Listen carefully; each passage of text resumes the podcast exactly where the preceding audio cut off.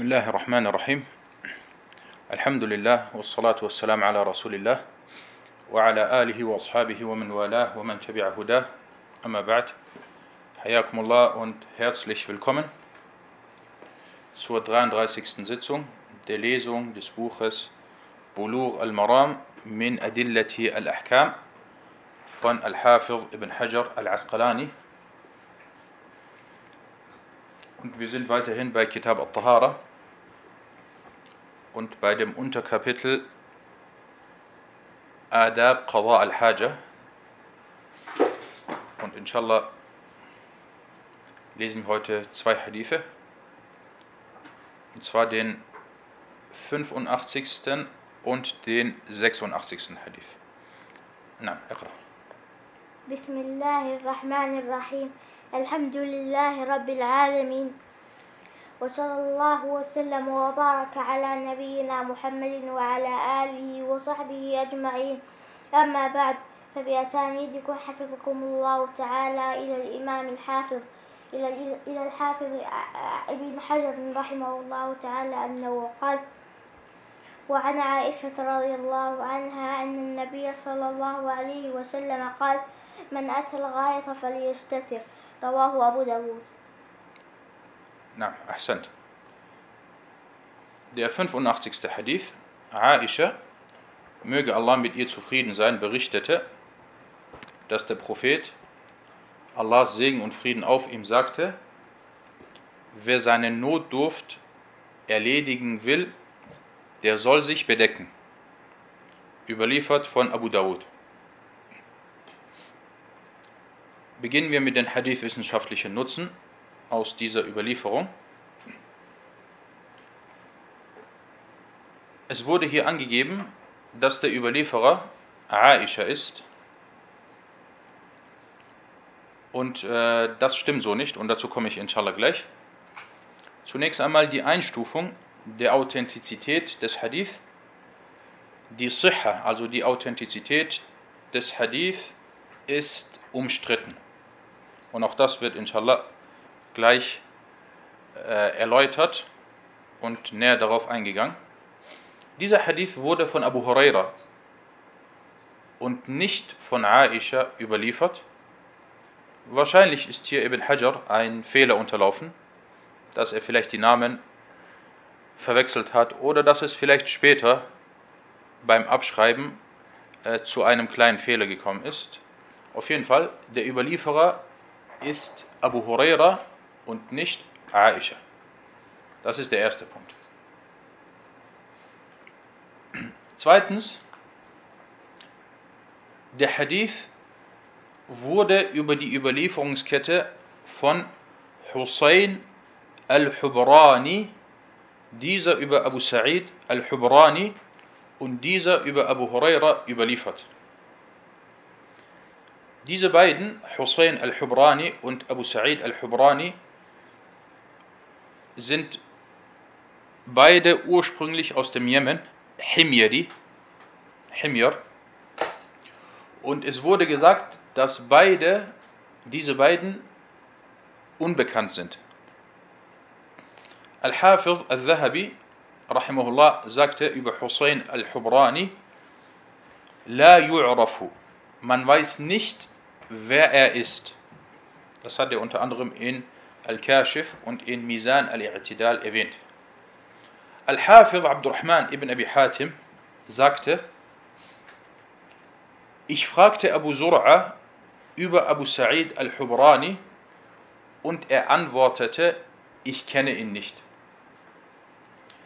Äh, dieser Ab Abdurrahman ibn Abi Hatim, den ich eben erwähnt habe, das ist einer der gro großen Huffaz und wichtigen Nuqat. Das bedeutet, Nuqat bedeutet diejenigen, die über die Überlieferer gesprochen haben, die Überlieferer kritisiert oder gelobt haben.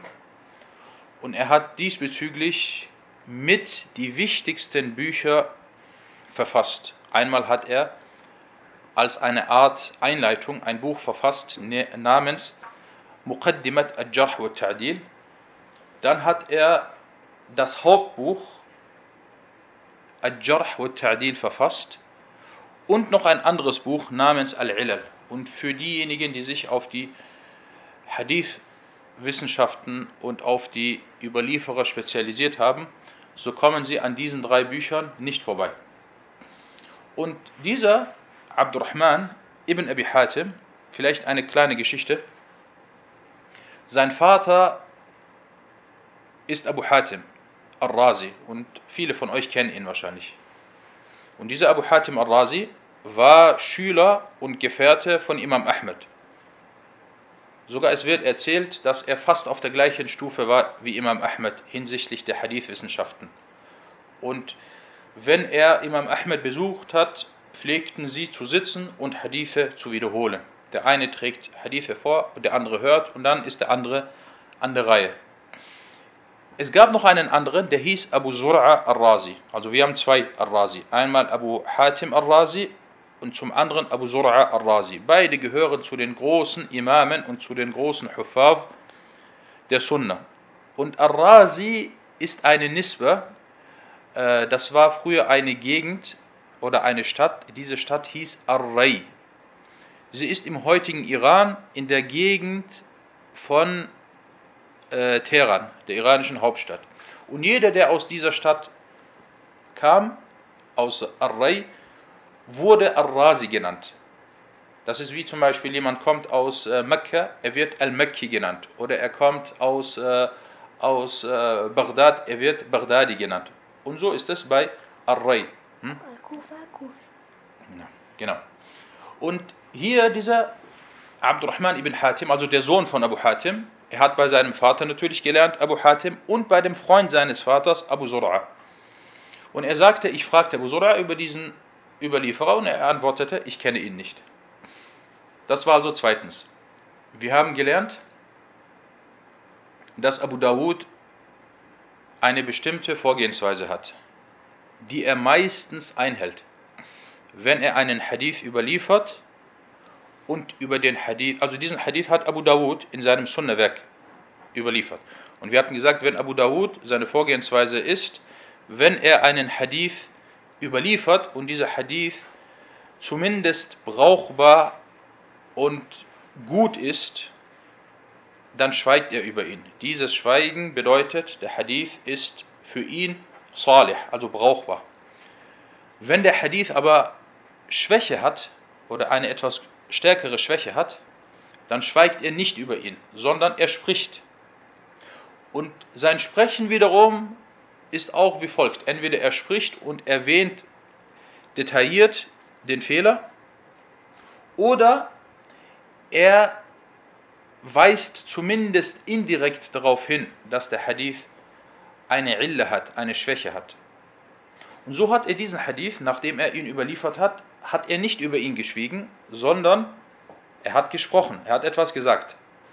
Und das lesen wir hier. Nachdem Imam Abu Dawud diesen Hadith überlieferte, erwähnte er, dass es hinsichtlich des Namens von Hussein zu Unstimmigkeiten kam und es hierbei verschiedene Ansichten gibt.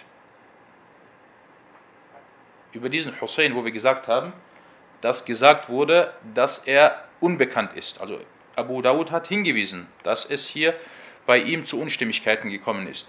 Und diese Vorgehensweise von Abu Dawud scheint vielleicht zumindest ein indirekter Hinweis auf die Schwäche des Hadith zu sein. Wir merken uns das, also dass das zumindest ein indirekter Hinweis ist. Ibn Hajar, er stufte den Hadith in Fath al-Bari als gut ein, als Hassan. Ibn Hibban und Al-Hakim stuften den Hadith in ihren zwei Werken sogar als authentisch ein. Aber wir müssen uns eine Sache vor Augen halten. Ibn Hibban und Al-Hakim, sie kamen etwas später. Sie kamen nach den großen Imamen der sechs Bücher. Und sie waren hinsichtlich der Einstufung der Hadithe teilweise etwas äh, die, die Gelehrten sagen Mutasahilun, also sie waren leicht fahrlässig. Ich möchte nicht sagen fahrlässig, sondern sie stuften Hadithe schneller als authentisch ein, als ein Bukhari oder als ein Abu Dawud. Aber sie beide, trotzdem muss man gerade in solchen Fällen die Urteile dieser zwei auch erwähnen. Und man muss eher die Urteile dieser zwei erwähnen als die Urteile und Einstufungen späterer Gelehrten. Okay, wir haben jetzt also Ibn Hibban und Al-Hakim. Dann aber Al-Bayhaqi und Ibn Hazm stuften diesen Hadith als schwach ein. Und vor allem Al-Bayhaqi. Al-Bayhaqi war ein, ein Meister im Hadith. Er war ein Meister im Hadith und einer der großen Huffaz, die nach den sechs, nach den Imamen der sechs Hadith-Bücher kamen. Und Bayhaqis Einstufungen haben einen sehr hohen Stellenwert. Also Al-Bayhaqi auf jeden Fall, er hat diesen Hadith als schwach eingestuft. Ibn Hazm hat auch darüber geredet, aber Ibn Hazm hat nicht die Stufe von äh, Al-Bayhaqi, was die Hadith-Wissenschaften angeht. Genau, Achi Barakallahu leicht, leichtfertig, aber auch das ist etwas schwierig. Also, das sind große Imame. Diese Leute haben großartige Werke äh, verfasst und zu sagen, leichtfertig ist äh, schwierig. Das äh, äh, kann ich persönlich nicht sagen. Das können vielleicht Gelehrte sagen, aber ich persönlich kann das nicht sagen. Aber wir sagen das, was die Gelehrten gesagt haben, dass sie hinsichtlich der Einstufung etwas äh, toleranter waren. Genau, das ist ein, gut, ein gutes Wort. Dass sie etwas äh, toleranter waren und eher Hadithe äh, als authentisch eingestuft haben, die vielleicht nicht authentisch waren. Aber das gilt vor allem für Al-Hakim, nicht für Ibn Hibban unbedingt, für ihn weniger, aber für Al-Hakim, äh, er ist da dafür bekannt. Okay, jetzt haben wir eine Sache. Das kommt selten vor, das kommt selten vor, aber jetzt haben wir hier ein äh, folgendes Szenario. Wir haben einen Hadith. In der Überlieferungskette des Hadith gibt es Überlieferer, die äh, bei denen es zu Unstimmigkeiten kam. Dann den Hadith haben manche als authentisch eingestuft, andere wiederum haben ihn als schwach eingestuft. Und das Problem hierbei ist, sowohl, also diese vier, die wir hier haben, schaut bei Punkt 5, wir haben einmal Ibn Hibban und Al-Hakim. Die beiden haben ihn als authentisch eingestuft. Und dann haben wir Al-Bayhaqi und Ibn Hazm. Die haben ihn als schwach eingestuft. Und diese, sie sind alle aus dem ungefähr 4. Jahrhundert. Und wir haben kein klares Urteil eines früheren, wie zum Beispiel Ahmad, An-Nasa'i, At-Tirmidhi, Ibn Ma'in, Ali ibn al-Madini. Wir haben kein klares Urteil. Wir haben ein indirektes oder einen indirekten Hinweis von Abu Dawud. Aber Abu Dawud er war hierbei, war er nur indirekt. Und deswegen habe ich vorhin dann auch, äh, als wir über die Authentizität des Hadith gesprochen haben, habe ich gesagt, es kam hierbei zu Unstimmigkeiten. Es kam hierbei zu Unstimmigkeiten und äh, ich habe mich nicht getraut. Also ich habe mich nicht getraut, dass ich jetzt eine Aussage eines bestimmten Gelehrten vorziehe äh, und diese dann äh, erwähne. Und wie Imam Ahmed manchmal gesagt hat, äh, er hat subhanallah, wenn man sieht, wie die Imame früher geredet haben, manchmal hat Imam Ahmed gesagt, wenn er über bestimmte Themen gefragt wurde, sagte er, Ajbunu anil Jawab. Ich bin zu feige, ich bin zu feige, um zu antworten. Und mashallah, heutzutage leider sind wir mutig wir sind mutig und reden über alles und äh, geben über alles ein Urteil ab. Und selbst über Hadithe des Propheten sallallahu alaihi wasallam. Und der Prophet sagte, wer absichtlich über mich lügt, dessen Herberge oder dessen Ort ist das Höllenfeuer. Und deswegen lieber, wie Imam Ahmed es gesagt hat, feige sein und nicht über alles sprechen, über bestimmte Sachen kein Urteil abgeben und schweigen, als dass man über alles urteilt. Na, ala kullin, äh, Sheikh Abdullah Sa'ad, er hat, er sagte, die Überlieferung ist nicht äh, authentisch. Er sagte, diese Überlieferung ist nicht authentisch. aber ich habe geschrieben oben, äh, äh, es kam hier zu Unstimmigkeiten. Okay, das soweit zu den Hadith-wissenschaftlichen Nutzen. Kommen wir, Barakallahu fikum, zu den fiqh-wissenschaftlichen Nutzen aus diesem Hadith.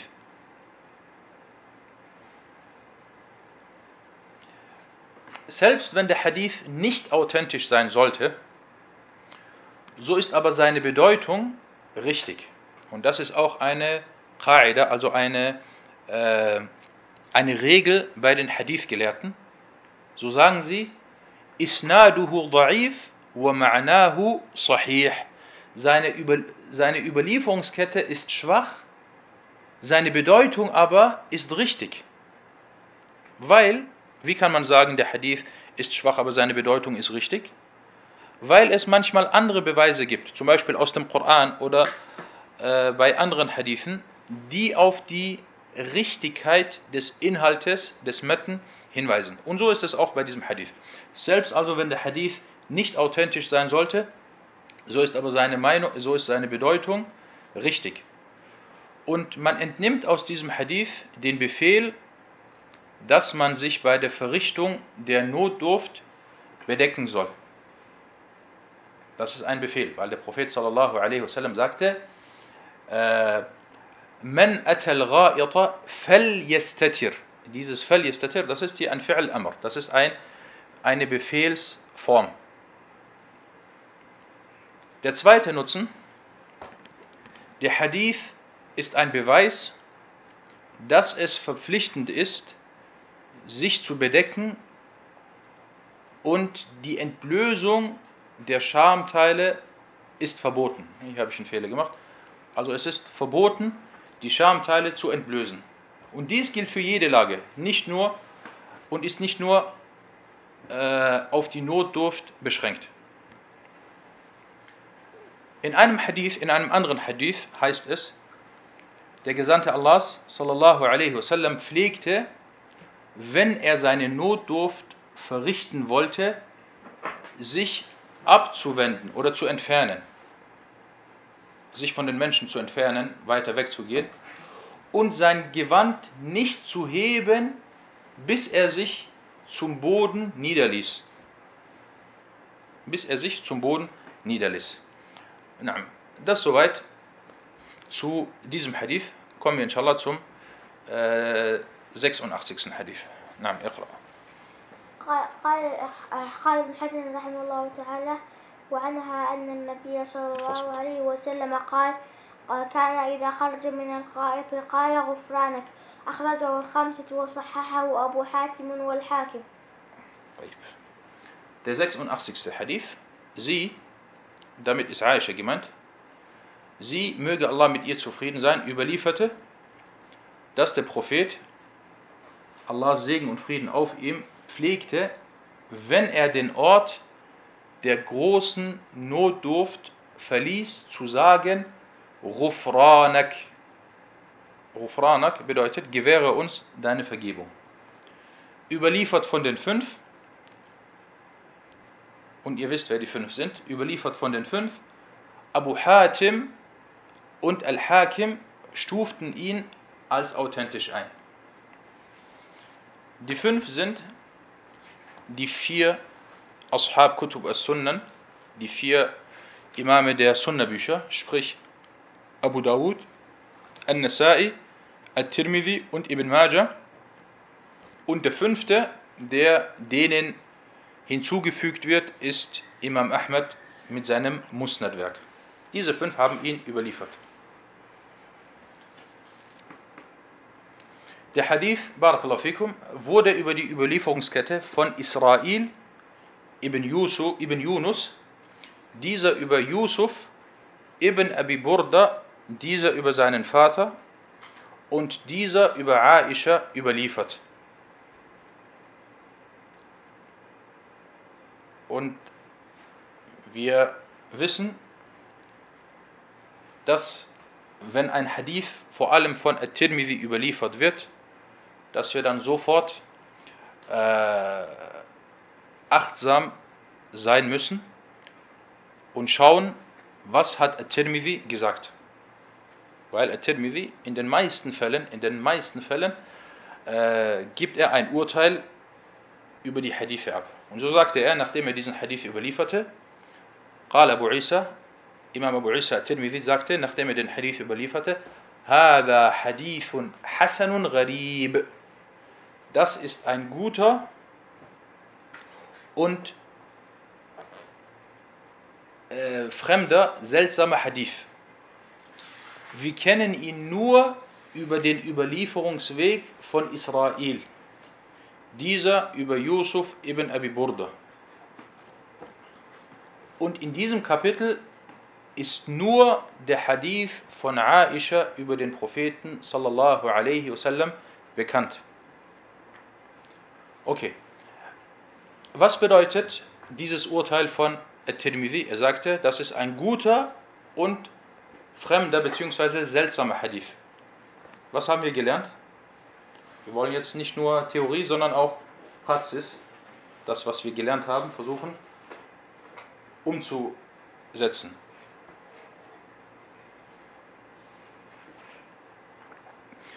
Abu Isa al-Tirmidhi hat ein Buch, ein anderes Buch geschrieben, das nennt sich Al-Ilal. Und hier hat er zwei, zweimal dieses Buch geschrieben. Einmal Al-Ilal äh, al-Kabir und einmal Al-Ilal al-Saghir. In diesen Büchern hat er, vor allem in Al-Ilal al-Saghir, hat er ausführlich über seine eigene Vorgehensweise gesprochen. Was bedeutet, wenn er sagt Gharib? Was bedeutet, wenn er sagt äh, Hassan, was bedeutet, wenn er sagt Hassanun Sahih. Und viele Leute, subhanallah, die sich sogar auch dem Wissen zuschreiben, sie versuchen, wenn Abu Isa al-Tirmidhi gesagt hat, das ist ein äh, Hadithun Hassan, sie sagen, ja, der Hadith ist gut, weil bei den späteren Gelehrten, wenn sie sagen gut, ist damit gut gemeint, also dass er authentisch ist.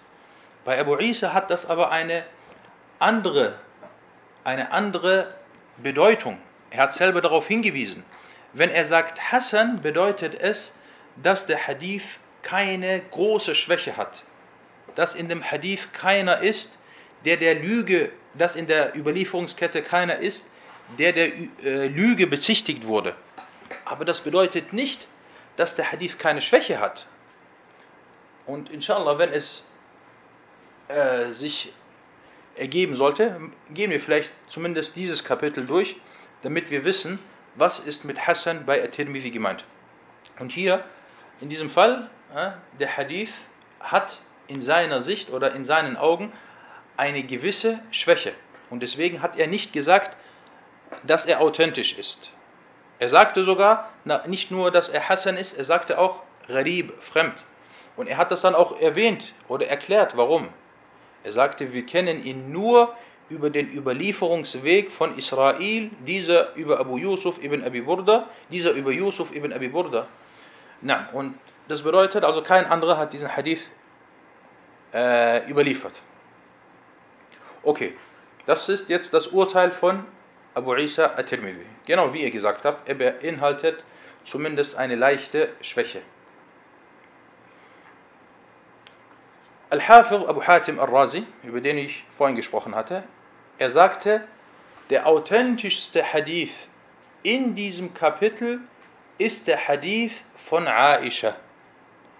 أصح حديث في هذا الباب حديث عائشة. Okay, jetzt eine Frage. Hat Abu Hatim diesen Hadith als authentisch eingestuft? Was sagt ihr? Jetzt, wenn ihr den Satz so liest.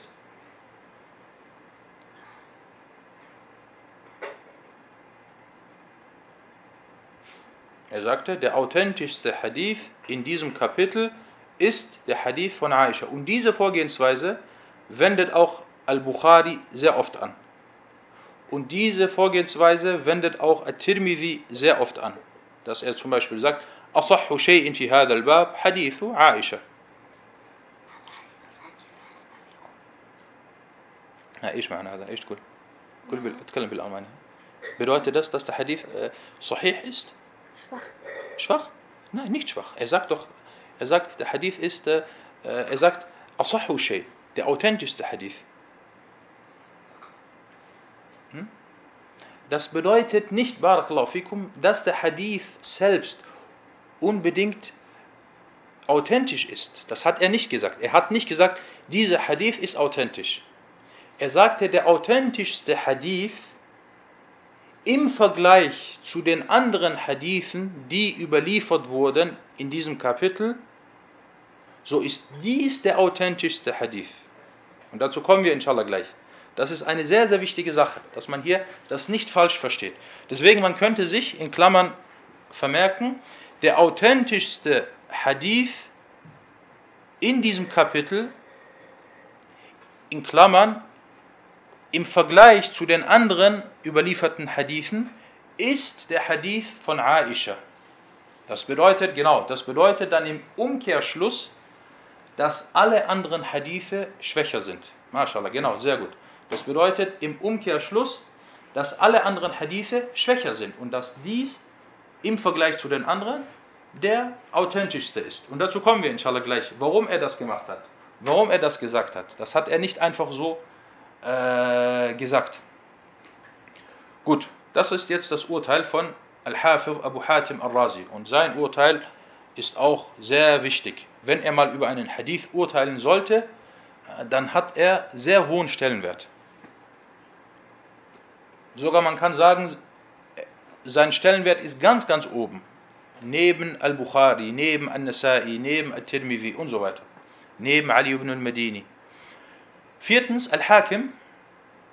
Al-Hakim stufte den Hadith, hier habe ich einen kleinen Schreibfehler gemacht, Al-Hakim stufte den Hadith als authentisch ein.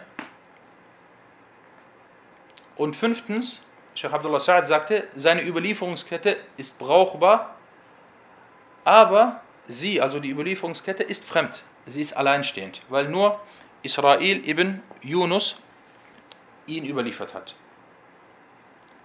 Hier also bei dieser Überlieferungskette, bei diesem Hadith. Alakullin, das Urteil bei diesem Hadith ist, die Überlieferungskette des Hadith ist gut. Die Überlieferungskette des Hadith ist gut. Darauf hat unter anderem Al-Tirmidhi hingewiesen und vor allem auch äh, Abu Hatim al-Razi hat auch darauf hingewiesen, dass der Hadith nicht äh, schwach ist, nicht sehr schwach ist. Kommen wir zu den fiqh-wissenschaftlichen Nutzen aus diesem Hadith. Erstens, wir entnehmen die Erwünschtheit, Rufranak zu sagen, nachdem man die Notdurft verrichtet und den Ort verlassen hat. Man sagt Rufranak, nachdem man das Bad oder die Toilette verlassen hat. Zweitens, Rufranak bedeutet, ich bitte dich um die Vergebung der Sünden und Fehler. Warum sagt man das? Warum sagt man in so einer Situation, ich bitte dich um die Vergebung der Sünden und Fehler, o Allah. Dazu kommen wir jetzt. Drittens, der Grund für diese Erwähnung, es wurde gesagt, der Grund für diese Erwähnung liegt darin, dass der Mensch, nachdem sein Körper nach der Verrichtung der Notdurft leichter geworden ist und er sich von der Unreinheit befreit hat, gedenkt er seinen Sünden, die schwer auf seinem Herzen lasten und seine Seele bedrücken. Und dann fragt er und bittet er Allah nach der Vergebung und nach der Unversehrtheit. Und dass Allah ihm auch seine Sünden wegnimmt und ihn davon befreit. Das ist eine Erläuterung für Rufranak. Al-Baghawi sagte, das ist jetzt die zweite, die zweite äh, Ansicht. Al-Barawi sagte, und vor ihm auch Al-Khattabi, das habe ich aber hier nicht erwähnt, Al-Barawi sagte, als ob der Mensch der Ansicht ist, nachdem er dann also die Notdurft verrichtet hat und dann rausgekommen ist und Rufran gesagt hat, als ob der Mensch der Ansicht ist, dass er durch die Unterlassung des Gedenkens Allahs während seinem Aufenthalt in der Toilette zu kurz gekommen ist. Weil wenn man die Notdurft verrichtet, sich im Bad oder auf der Toilette, in der Toilette aufhält, dann gedenkt man Allahs nicht. Das ist ein Ort, eine der Orte oder eine der Zustände, wo es untersagt ist, Allahs zu gedenken oder auch zu sprechen, indem man seine, seine, äh, äh, seine Lippen bewegt. Und als ob man dann der Ansicht ist, dass man hierbei zu kurz gekommen ist und Allahs nicht, gedank, nicht gedacht hat und dann kommt dann und sagt, Rufranak, vergib mir, o oh Allah, dass ich dir nicht gedacht habe. Das ist eine Ansicht, wobei die zweite Ansicht äh, ist schwächer als die erste Ansicht, weil man hat in dieser Situation Allah, Allahs nicht gedacht, nicht weil man es nicht wollte, sondern weil es nicht erlaubt ist, weil Allah selbst, subhanahu wa ta'ala, es nicht erlaubt hat, dass man in dieser Situation ihm gedenkt, indem man äh, seine Lippen bewegt. Nein, das war der vierte Punkt. Vierte Punkt. Kommen wir zum fünften Punkt und gehen nochmal wieder auf die Aussage von Abu Hatim al-Razi zurück, als er sagte, der authentischste Hadith in diesem Kapitel ist der Hadith von Aisha. Wenn man in vielen Fiqh-Büchern liest, und das könnt ihr machen, man geht, man schlägt ein Fiqh-Buch auf und geht dann auf dieses Kapitel, auf das Kapitel äh, Al-Khala oder Al-Khuruj min Al-Khala, äh, das Verlassen der Toilette. Und ihr könnt euch auch erinnern, damals, als wir vor einigen Monaten Umdatu al-Fiqh gele gelesen haben, so erwähnen viele Fuqaha andere Hadithe und andere Sachen äh, hinsichtlich des Verlassens der Toilette und andere Bittgebete, welche man äh, sprechen soll. Alhamdulillah, alladhi adhaba anni al-adha, diesen zum Beispiel. Und alle anderen Hadithe hinsichtlich dieses Kapitels sind schwach und sind nicht authentisch. Aber die Fuqaha erwähnen das. Einer der Gründe, warum sie das erwähnen, ist, weil ihr Handwerk nicht die Hadith-Wissenschaften sind. Und so erwähnen sie manchmal leider, also die späteren Fuqaha, die nicht, deren Handwerk nur der Fiqh ist und deren Handwerk nicht die Hadith-Wissenschaften sind, so erwähnen sie leider manchmal Hadithe, die schwach sind. Oder in manchen Fällen sogar erwähnen sie Hadithe, die sehr schwach sind und lassen sogar die authentischen Hadithe weg. Wie jetzt hier in diesem Fall. Manche erwähnen sehr schwache Hadithe und lassen diesen Hadith, den Hadith, wo man Rufrana sagt und welcher der authentischste Hadith ist, den lassen sie weg und erwähnen äh, anstatt dessen schwache Hadithe. Und deswegen hat unter anderem Abu Hatim al-Razi darauf, indirekt darauf hingewiesen, dass er sagt, der authentischste Hadith in diesem Kapitel ist der Hadith von Aisha und alle anderen Hadithe sind schwächer als er. Und wenn, dann muss man diesen Hadith äh, hauptsächlich äh, erwähnen. Na, das soweit zu diesem Hadith und zum heutigen Unterricht. Und wir belassen es heute bei zwei Hadithen. هذا والله تعالى أعلم وصلى الله على محمد